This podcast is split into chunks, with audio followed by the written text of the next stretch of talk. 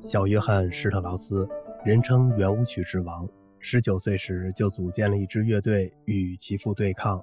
在老施特劳斯死后，两支乐队合并，小施特劳斯吸纳了兄弟约瑟夫和爱德华一同担任指挥。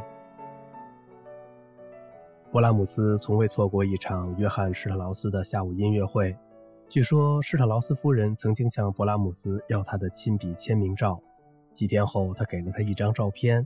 上面草草地写着《蓝色多瑙河》的开头旋律，在音符下面，他签上了自己的名字，接着大发感慨：“哎呀，真可惜，这不是约翰内斯·勃拉姆斯写的。”当施特劳斯还是个十九岁的年轻人时，集结了一帮小伙子，凑成草台班子，从维也纳启程去特兰西瓦尼亚、罗马尼亚巡回演出。这群兴高采烈的小伙子在远征途中很快就花完了少得可怜的经费。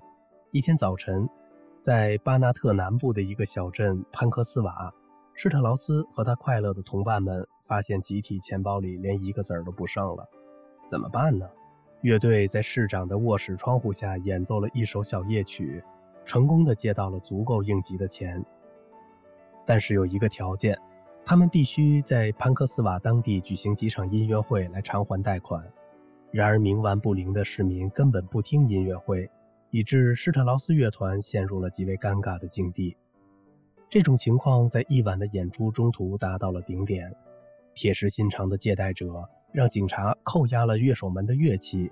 经过与当地官员冗长而激烈的谈判，乐团收回了乐器，并获得许可继续进行巡演。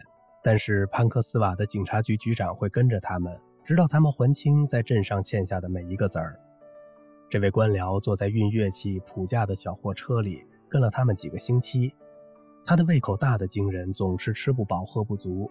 在去罗马尼亚首都布加勒斯特的途中，他们经过了塞姆林、阿拉德、特梅斯瓦、格罗斯瓦登、海尔曼斯塔特和克朗斯塔特等地，边走边演。将开支外的每一分收入都给了那位官僚。终于，在他们到达特兰西瓦尼亚时，他通知他们在潘克斯瓦欠下的债已经还清了，他将要离开，并表示对这次旅程非常满意。当时，施特劳斯乐团成员们的处境已经不堪到了极点，他们衣着破烂，胡子拉碴，从外表上看，简直就是不折不扣的流浪汉加无赖。在克朗斯塔特，没有客栈愿意为他们提供饮食住宿，也不允许他们在店里演出，因为他们看起来就像假扮成游吟乐手的强盗。结果，在这种严冬时节，他们和乐器一起挤在一辆运干草的敞篷马车里，跟着一支军旅一起穿越卡尔巴阡山脉，来到瓦拉几亚边境。在这旅行中的插曲即将结束时，乐队成员们开始有了逆反情绪，他们发誓一步也不走了。这时，施特劳斯发表了慷慨的演讲：“同志们，我们必须同舟共济，因为大家都一样出色。让我为人人，人人为我，成为我们的口号吧。我们将在最近的镇上举行告别演出，然后分红，体体面面地回到维也纳去。”这提议得到了一致同意，但是新的困难又出现了。当时，从罗马尼亚与卡尔巴阡的边界一直有匪货。那些可怖的嗜血强盗的传闻令他们不寒而栗，施特劳斯尤其害怕。最后，他们牺牲了两把小提琴，换来了几把老的生锈的手枪，还没有子弹。施特劳斯分发了手枪，他自己却留了三把枪挂在腰带上，以塑造出威风匪首的形象。一个叫赛德的长号手孔武有力，他拒绝了分发的手枪，说他只要用长号就能摆平十个土匪。施特劳斯有一伙三十四位看起来凶神恶煞般的音乐家，他们路经之处，村民们不是作鸟兽散，就是东躲西藏，以为他们是货真价实的强盗。